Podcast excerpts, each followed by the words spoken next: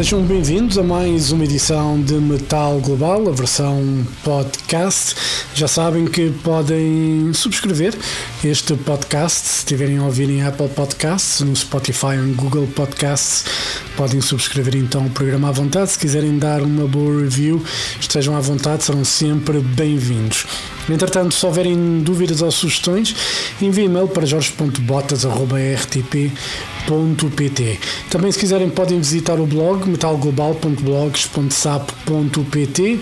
Se tiverem Twitter ou Instagram, podem seguir-me em Mountain King. No Facebook, é só procurar pela página do Metal Global e fazer like, follow, estejam à vontade. Ora bem, hoje a conversa é com Aaron Lucason e podíamos pensar que se calhar tínhamos aí um novo disco de Alien ou eventualmente mais um disco de Star One, mas não, temos um novo projeto intitulado Aaron Lucason's Supersonic Revolution.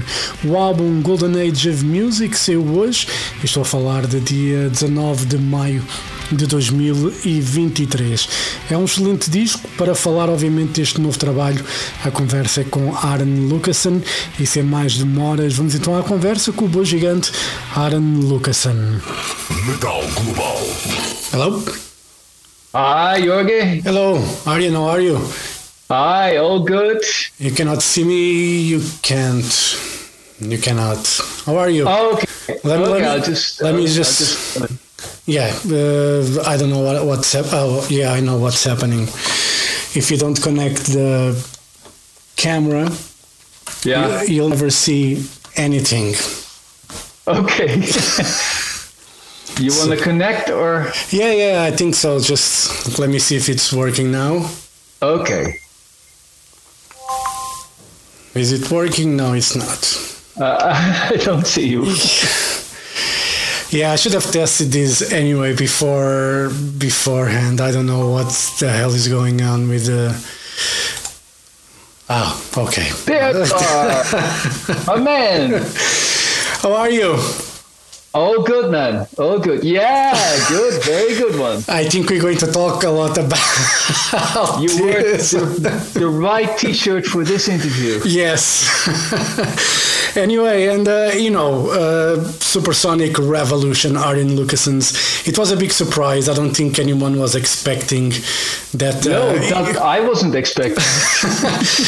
you know, I, I talk with you on a regular basis every time you get know, the record yes, out, and uh, I always ask, "What do you know what's going to happen when you start writing?" And you say, "I don't n- ever know what's going on," and then you surprise us each turn. Yeah, so yeah. uh, this one started because some magazine asked you for a cover version, and tell me how this snowballed into a proper band. I, I know it's all spontaneous. I, I usually I don't work that spontaneous, you know, but this time it was, yeah. The, the magazine they uh, they they release these rock books, and they always have a CD with cover versions. And the first two, I was on the covers because I happened to have a cover for them. But this time I didn't. And I told them, sorry, guys, I don't have a cover of any of these bands. And, and they said, well, can you make one for us? I said, yeah, for you, I'll do it. Uh, but they said, you've only got one week. And I was like, oh, how do I record a song within one week with the whole band, you know? So I contacted uh, the, the best musicians I could think of in Holland. And all of them, within 10 minutes, really, they were like, uh, hey man we'll do it. You know tomorrow you'll have it. And they sent it to me and it was so much fun. And we had uh, this whatsapp group and we had this typical humor where we were i don't know if you know it we insult each other you know you bastard you know and and we were having so much fun. And it was like uh, the song was ready and we were like okay that was it. You know that's a shame and i was like ah let's do a whole album like this um, at first i thought let's do cover versions because I didn't have any songs.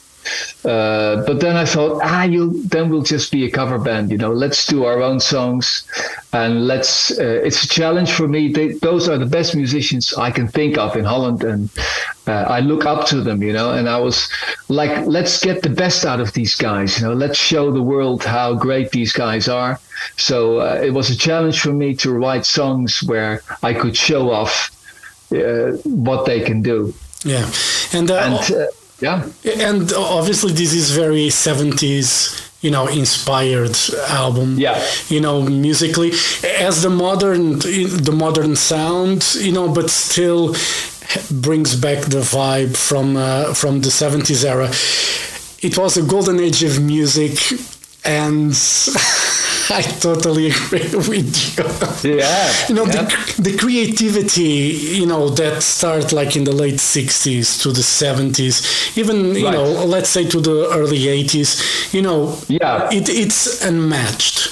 You know, Uh, obviously we have the classical music that was, you know, a whole kettle of fish, you know, the operas and and everything.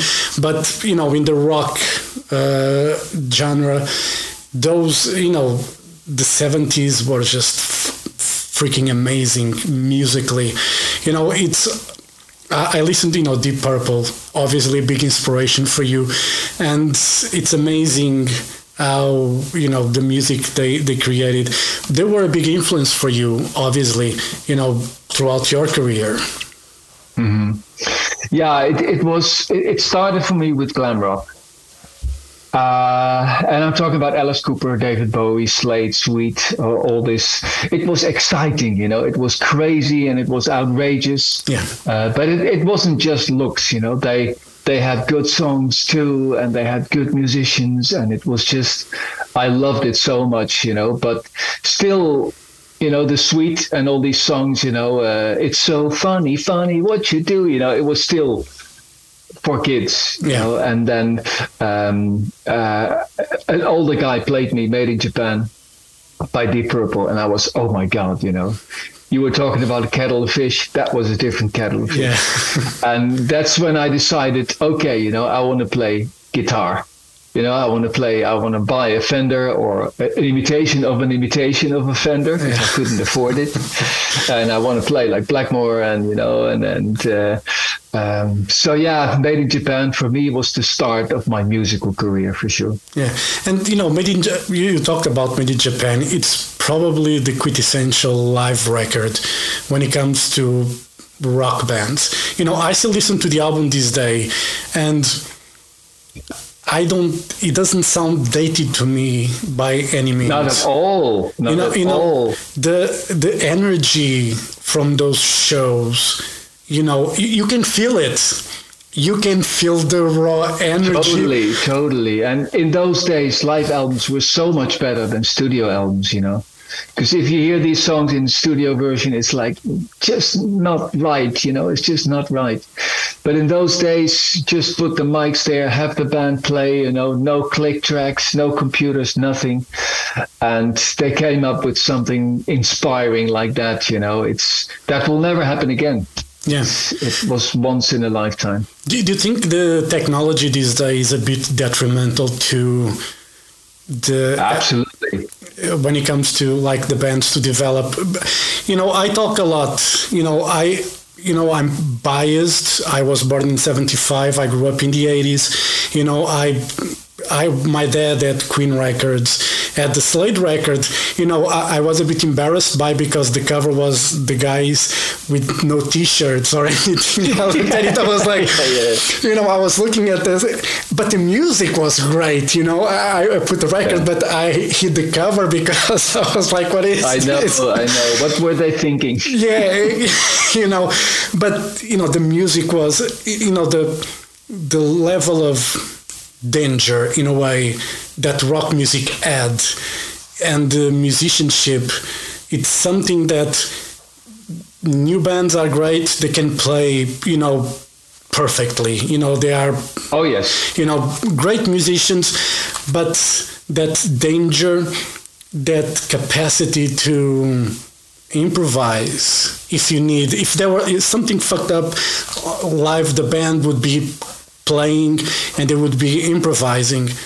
These days, if something goes wrong, they just stop the show, go to the back, and they have to. You know, you have to stop the computers and start again. yeah, and, and you know, I do the same. You know, we're doing the Ayreon live shows now, and it's just you have that opportunity to do it on the computer, and you have to opportunity to do uh, even now we're project we're we're programming all the effects, you know, all the lasers and all the lights and all the explosions and and the surround sound. It's all in the computer and and yeah, I'm guilty. You know, I'm guilty. I, I do the same now just because you can. Yeah. I mean, it's it's the same, you know. You you're not going to get your old typewriter out, you know, which was way cooler. You're going to do it on your computer, and um, yeah, it's it's you know things are getting better, but are they getting really getting better? You know, that's the thing. Yeah, you know, for for me, it's just uh, you know the the ability of a musician to improvise and play with the crowd if something goes wrong. You know, obviously, if you have an open mic, you can tell some jokes if they work. Yeah, yeah, yeah, you know, you can entertain the crowd like that. But instrumental wise, there's really not much you can do. And uh, you know, these records, you know, it's it's a journey through you know those 70s, and it's great. And let's go with Burn It Down because you know I never thought anyone would think of writing a song from the point of view of the stupid with the flare gun. I, I know it, it, I think it's uh, it might be the, the coolest lyric I've ever written. I you know, it's not it's not deep or anything, but it's the it's, idea. It, was just, you know, I, I I'll explain how it went. It was uh, every night before I go to bed, I watch YouTube because I want to be updated with. I don't want to be an old fart, you know, who yeah. says like everything was better then and everything's shit now. So I want to keep updated, and I still want to discover new things I like. So I look at YouTube, but I'm I'm 63 now, so I, am in front of the TV and I fall asleep, you know. And I woke up and Smoke on the Water was playing. And obviously, you know, we're big Deep Purple fans, but we can't hear Smoke on the Water anymore. You know, it's we heard it too often, and so I heard it and I was like, "What makes this song so cool?" And it's so simple, you know. It's eh, eh, and it's like the bass, boom, boom, boom, boom. What can I do that? Because I can make the, all these complex rock operas, but can I make a simple song like that? So I went up to the guitar and I fooling around and I came up with, with this riff and it was very similar to Smoke on the Water. I thought I can't do this. It's too close, you know. But then I thought, let's just do it and let's make it obvious. Let's make the lyric about smoke on the water, you know. And I was thinking, what can I do? Well, they told the story, but we never know what happened with the stupid with the flare gun. Who was it? Yeah. Why did we do it? Let's explain that. and I I'll be honest. If you hadn't written about it, you know, from that perspective, you know, because now I think who the guy was, you know, who was that stupid? that does he even know? Is he still alive for a start? But does yeah, he even yeah. knows that the probably the biggest rock song in history was written about him. you know, that, yeah, yeah. You know, know, can you? I was how, thinking the same thing. Yeah. You know, how can you know? If the guy is alive, you know, does he even knows that? Maybe he doesn't. You know, I I would take the credit if I were him. You know? hey, I was a super flare gun. You know, you get lots of interviews and attention. Yeah, maybe maybe he doesn't know. I don't know. Yeah, maybe he, he, I, it's you know it's fantastic, and I think it was a genius idea to to write something like that because I don't think Thank you, man. Eh, no one ever thought about that, and now I'm thinking about that stupid, and I want to know yeah. was he caught? Yeah, it, it, it, was just to get even with his girlfriend. You know, that's the worst thing about it. and you know, the rise of Starman is is it about uh, David Bowie? It's uh, in a way a tribute to him. But no, no, it's it's basically the same as Burn It Down, the same principle. Uh, David Bowie uh, recorded this album, Ziggy Stardust, and uh, it's a concept album, but not really. you know, it's like Sergeant Pepper. Uh, it's not really a concept album. You know, you got a few songs that are related to the concept, but the rest just. So I was like, what is the album about? Who is Ziggy Stardust? Uh, you know, he gets only five years to save the children on the earth. And I was like, let's make my own story uh, about Ziggy Stardust and try to explain what I think Bowie meant to say. Um, so yeah, it's it's not about Bowie; it's about Ziggy Stardust. Okay, cool. You know, it's it's fascinating that uh, you, you did that approach for this record, trying to explain in a way, or you know, all those people were, you know, the, those stories that we know in yeah, way, yeah, yeah. but who, who were they? Because there's never a clear explanation where they came no. from, you know. So I think you nailed it on the head. You know what? How did you get inspired for, for, that? It's just like a flash of light that goes through your head. It's, it's a flash of light where I'm like, yeah, so proud, you know. And uh, yeah, I maybe I should do a whole album like that. You know, that's the concept. Explain lyrics with my song. You know, you may, it's, it might be like a Pandora box for you if you yeah, go that way. Like like Bohemian Bohemian Rhapsody. You know, who was who, who was uh, who, was put the gun to his head? yeah, know? was Scaramouche. you know, why yeah, the yeah, Fandango thing? Did he dance after? Didn't he do? You know what? that's going to be a big Pandora box. I don't know if you want to go that oh, yeah. way, but I'm gonna think about it. I'm gonna think about it. Yeah. So, how long did it take for? Was the child in time? How old is he now? I don't. I'm starting just to imagine all those songs about and trying to explain. It's. I think it would make a great record. In you know, yep. I yeah. think would be great. It's a, maybe it's an idea for if we ever do another supersonic revolution. That will be the, that will be the concept. You already have the concept, so you, you already have you know a way to yeah, start. Yeah. You know, writing. And it, it, doesn't have to be seventies. It can be anything. Yeah, you know, I know there's. I mean, there's plenty of you know great songs to explore and trying to get Definitely. the meaning of you know.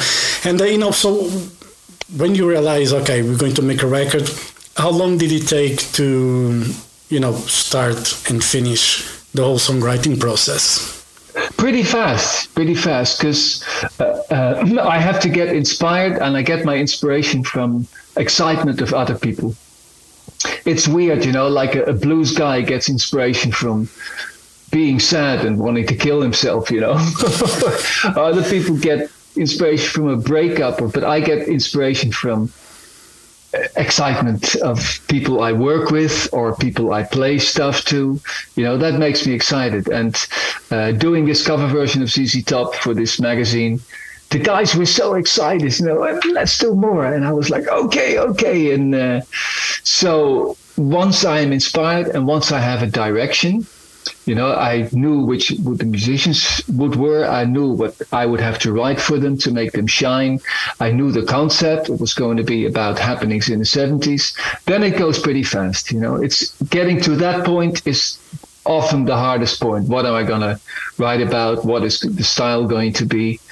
But um, it went pretty fast. So i would say a couple of months maybe. No that's quite fast. For me, that's fast because I'm a perfectionist. You know, I'm not someone who writes a song, send it to the guys. No, I write a song and then I, before I send it to the guys, I perfect it, and that takes me like two weeks. You know, because I, I once I finish a song, it's not good enough. I have to change it and I have to put the chorus there and I have to make the solo longer and then transpose the song. Oh, it should be faster, you know, it should be slower that that's always the biggest yeah. problem. How how fast should the song be? You know, you have this this little machine here. Yeah. you know, and then you have to decide. Okay, what's the tempo of the song? And it's awful because in the morning you feel it very slow, but in the evening you're you know you're all excited. You feel it much faster, and it's so yeah. I, I in short, I keep working on songs, uh, the perfectionist in me. So that's what takes time. But the original idea was pretty fast this time.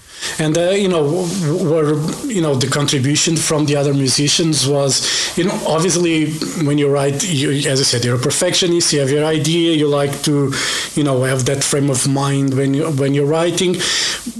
Did you allowed for the musicians? Oh, yeah. To you know, put their ideas, and I mean, you said they're the best, so you have to trust them completely with Of what they do. Of course, yeah. I try to make the basis as good as possible. So it has to be good is not enough for me, you know, it has to be brilliant. and I, I can't do that, but they can, you know. I can give a song to to Joost and say like, this is what I think the Hammond should do, but you know, you can totally erase my ideas. You can totally come up with what you think this this song needs and record it for me. And if I don't like it, I will tell you.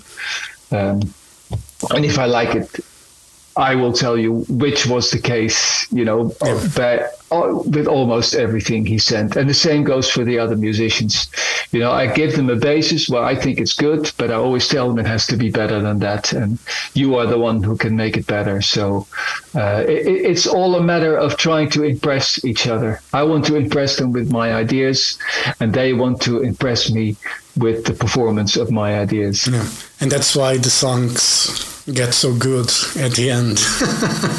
Uh, I think it's good, and uh, luckily you do. yeah. Uh, but maybe you, maybe this is a musician's album. Maybe you have to be a musician to uh, realize. I, it sounds so arrogant what I'm saying, but to realize how good the musicians are. No, because uh, I, I already put a few singles out, and mostly the the comments are positive, but there are always a, a few who are negative, like ah, the guitar player just wants to show how fast he can play, uh, and there's no emotion. If you only knew how much emotion Timo puts in his playing, you know, because playing fast doesn't mean that you don't have emotion, you know.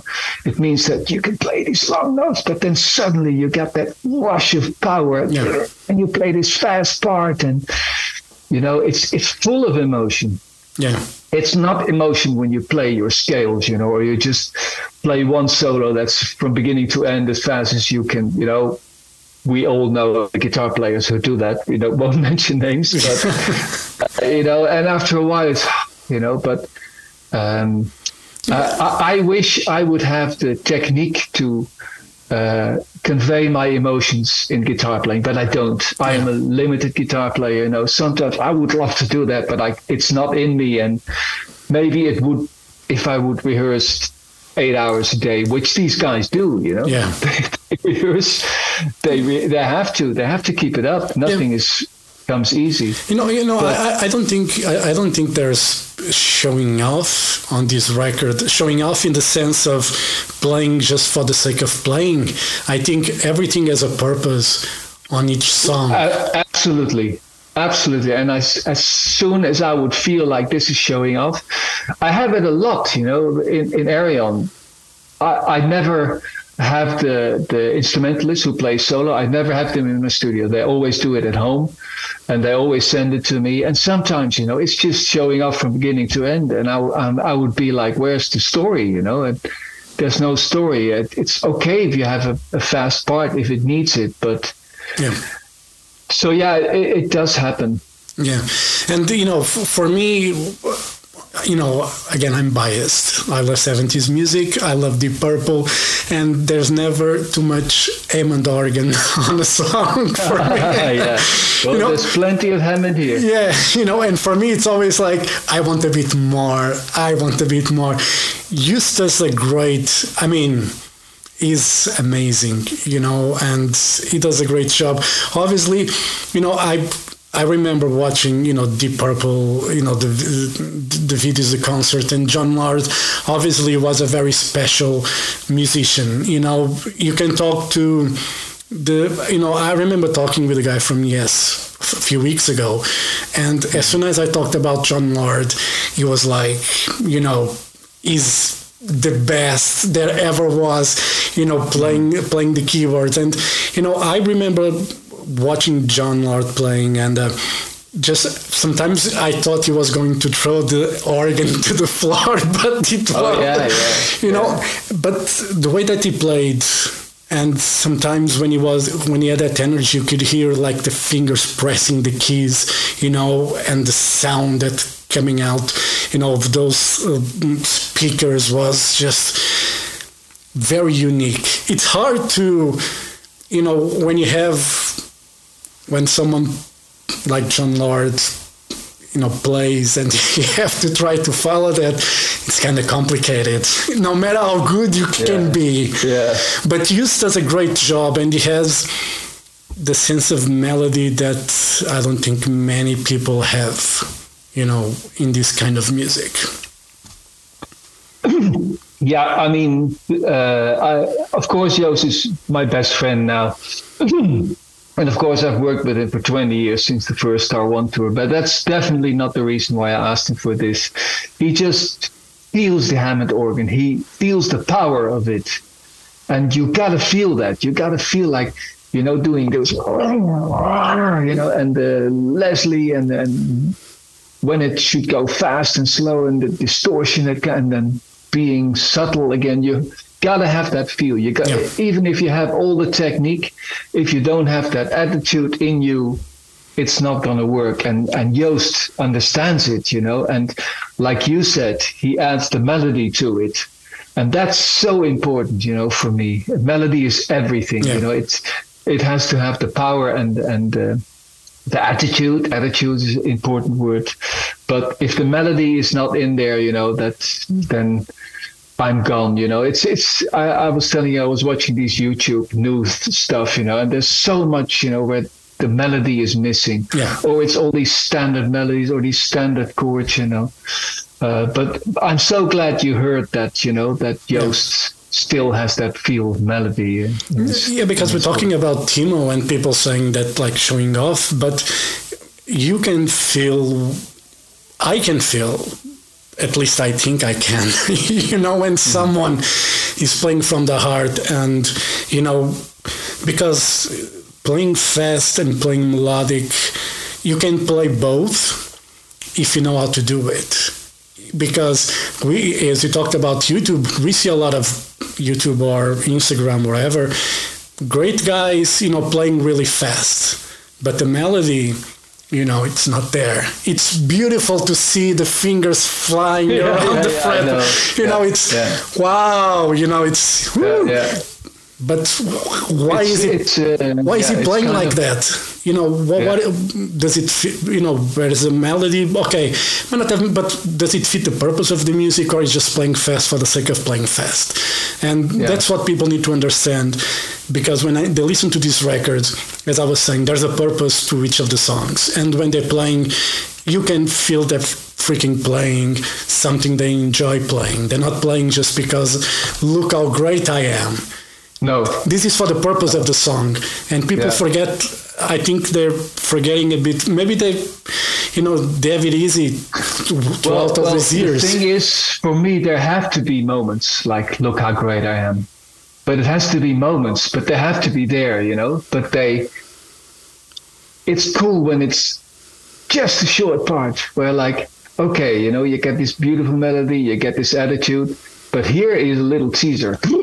You know, I can do this too. Yeah. and that's cool, you know. A little bit of showing off is is is great. Just Yeah. not not all the time. yeah i think for instance on the Ayreon records you know there's more room for that you know there's more room for for the musicians to show off.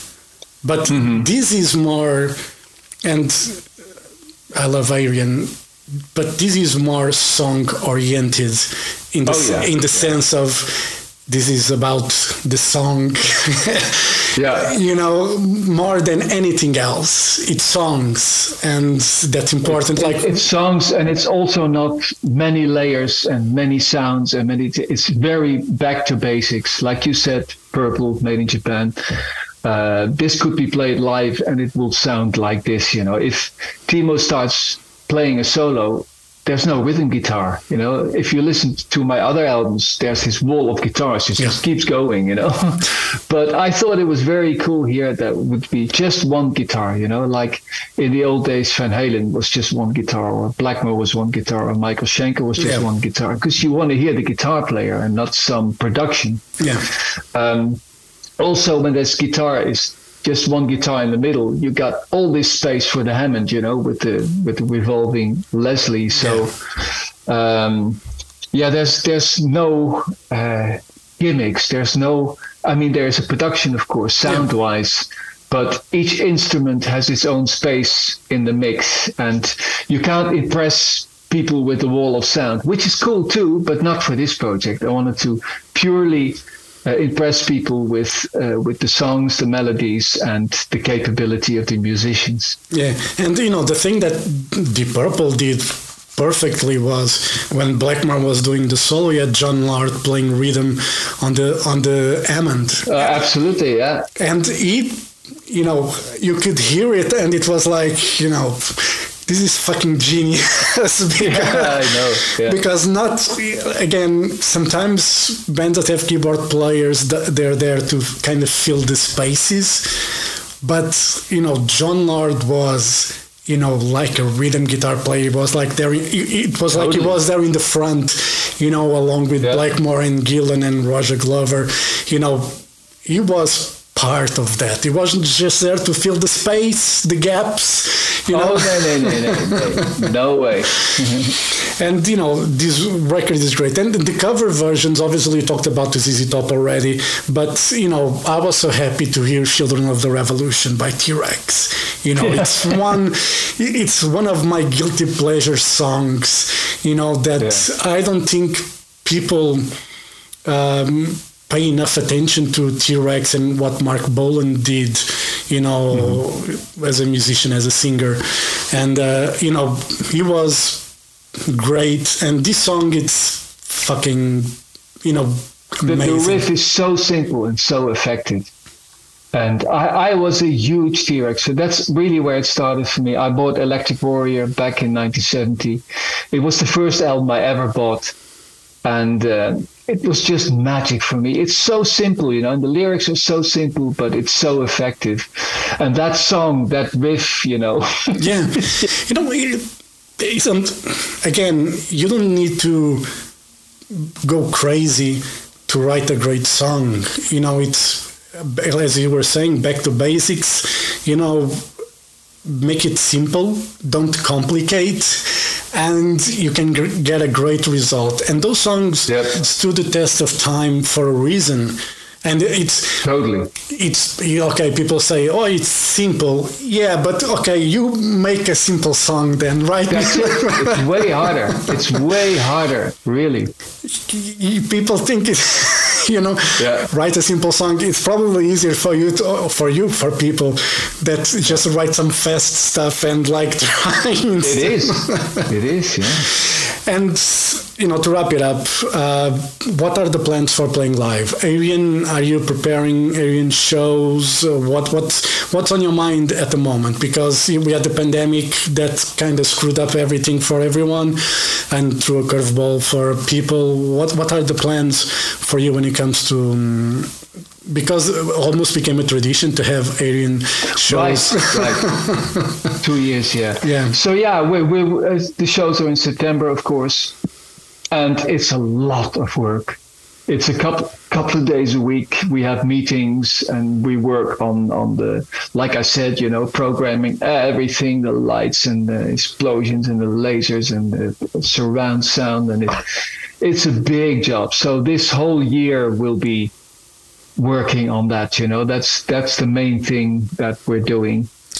That- And of course, when the show is over, uh, we we will film the show, and then the DVD has to be made. That's another couple of months of work, you know. So the next year we'll probably be working on that Yeah. mostly.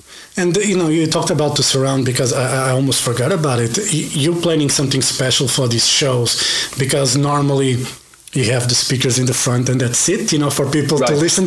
But this time you are like going almost full cinema on the. It's yeah, it's the very new system called Soundscape, and it involves uh, I don't know 20, 30 speakers uh, in the audience.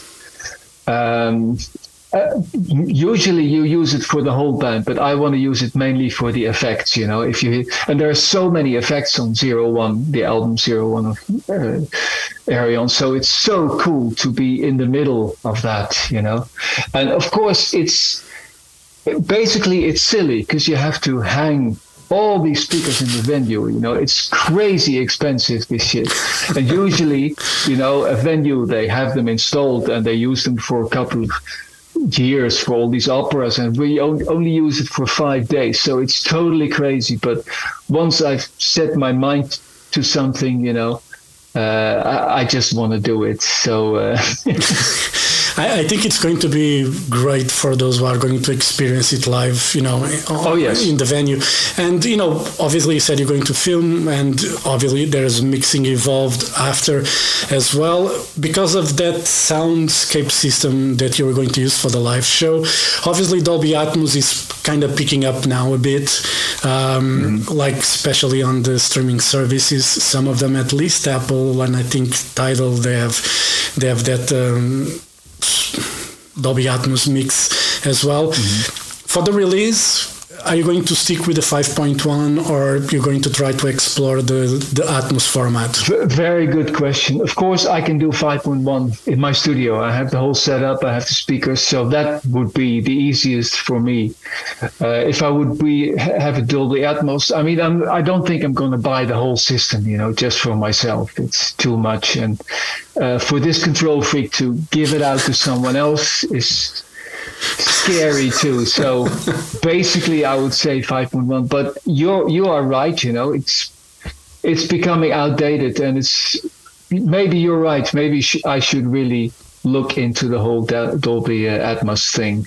Yeah, I think it's you know good thing to learn from this old man. Yeah, but you know uh, sometimes you, you, have. I mean, you always were, uh, you know, with the times. You always catch up with the times yeah. anyway, and uh, I think now I just like for for instance the obituary record they mixed on Dolby Atmos and okay cool and it, you know it's death metal and sometimes it's just like to hear those you know left and right and that's it right right but this right. time you know it's a whole you know even though I don't think it's explored to the limit of what Dolby Atmos can do it's a great mix and mm-hmm. you know i love to listen to classical music on that format and I think it's something that musicians and artists when it becomes cheaper obviously to mix because it's not a, a, cheap system to you know to buy the the thing to and then mixing right. it's not an easy thing but yeah. i think it's something they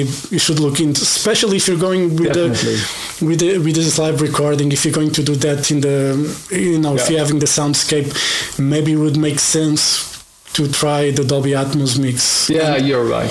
Trust you're someone, right. you know, be there, but trust someone to do it if you don't. Yeah, yeah. Or maybe I don't know if if Pro Tools already has uh, an option to do Dolby Atmos. I think it does. Buying a few, buying a few more speakers is no problem.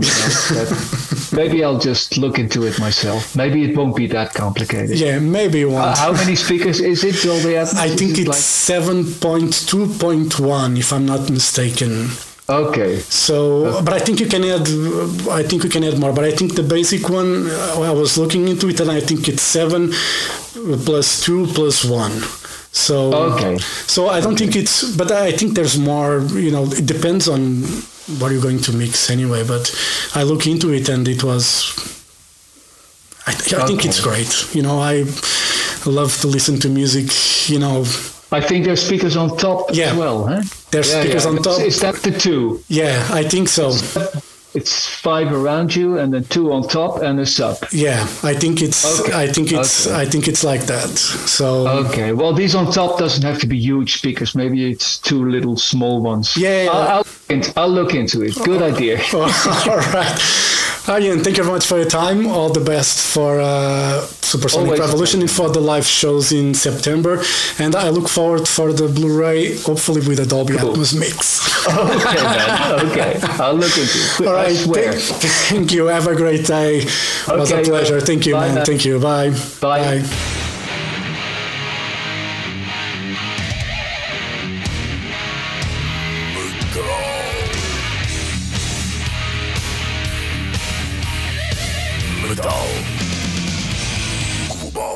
Metal Global foi então a conversa com Arian Lucasen para falar então da novidade da Supersonic Revolution, o álbum Golden Age of Music, já está disponível nas plataformas de streaming e também nas lojas se preferirem o formato físico. E pronto, eu fico por aqui, volto no próximo podcast.